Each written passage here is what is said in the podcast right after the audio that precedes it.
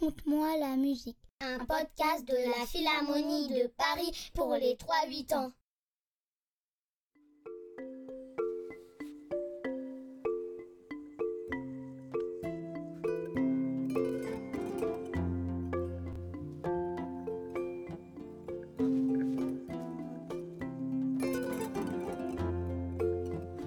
Depuis toujours, dans la savane, le lion régnait en maître. Le roi rendait la justice et prenait les grandes décisions accompagné du guépard qui courait plus vite que lui. Et ça, c'était bien pratique pour aller voir ce qui se passait jusqu'à la rivière avec les crocodiles. Mais voyant que le guépard faisait bien le travail, petit à petit, le lion lui avait confié beaucoup de missions.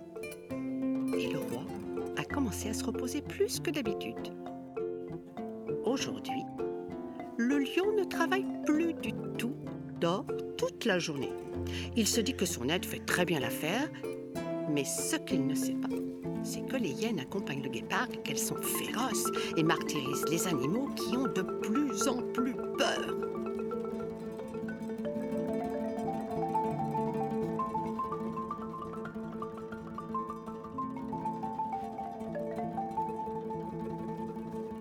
La lionne le sait et fait tout ce qu'elle.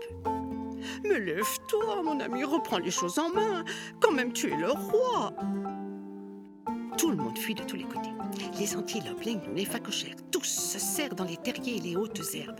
Mais lui, le guépard, court à vive allure et les hyènes se camouflent, s'élancent, font des croche-pattes et hop, mangent tout ce qu'elles peuvent.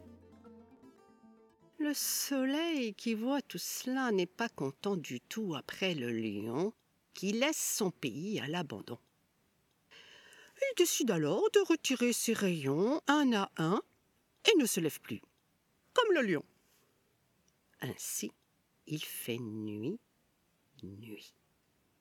Tout est encore plus difficile pour les pauvres animaux qui n'osent plus sortir et meurent de faim.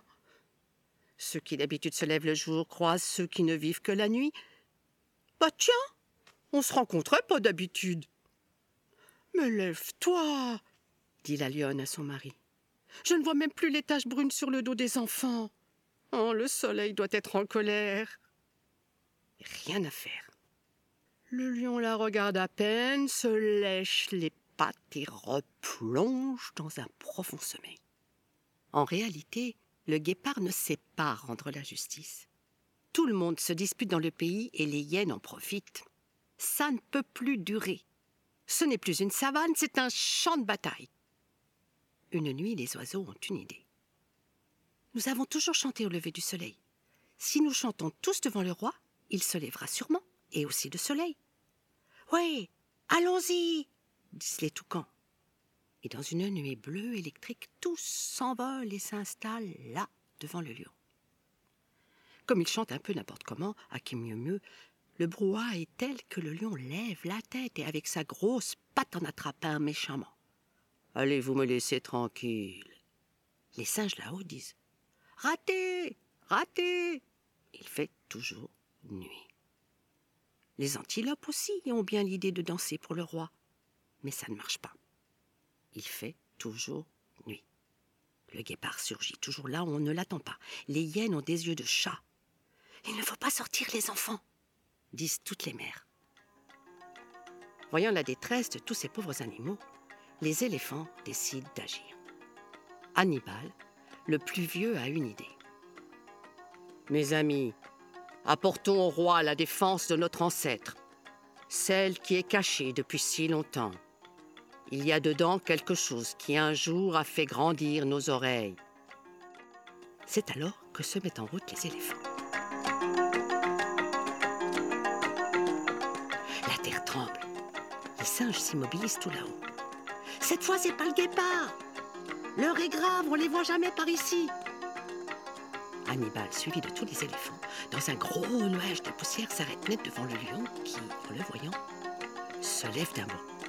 Car ce vieil éléphant est le seul que le roi respecte.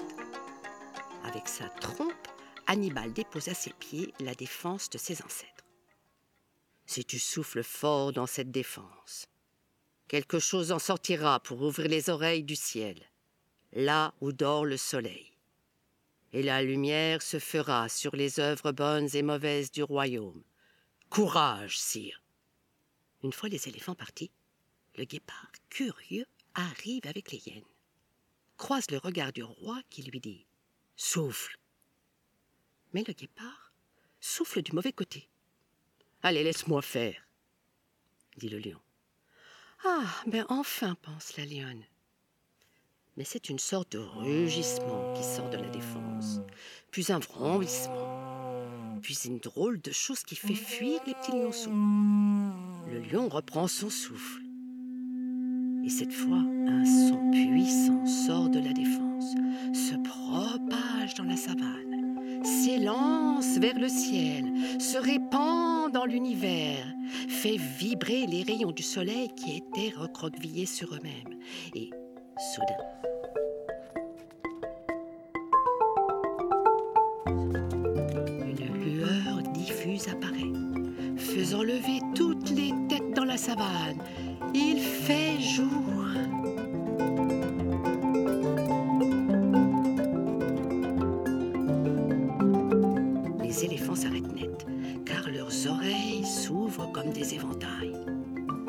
Il a réussi, dit Hannibal. Le guépard et les hyènes s'enfuient à toute allure. Le lion reprend ses forces et tout redevient comme avant. Depuis, le soleil se lève tous les jours sur la savane et le lion y règne sans jamais dormir ou sommeiller. La défense ancestrale, l'olifant, est toujours précieusement gardée dans un endroit secret.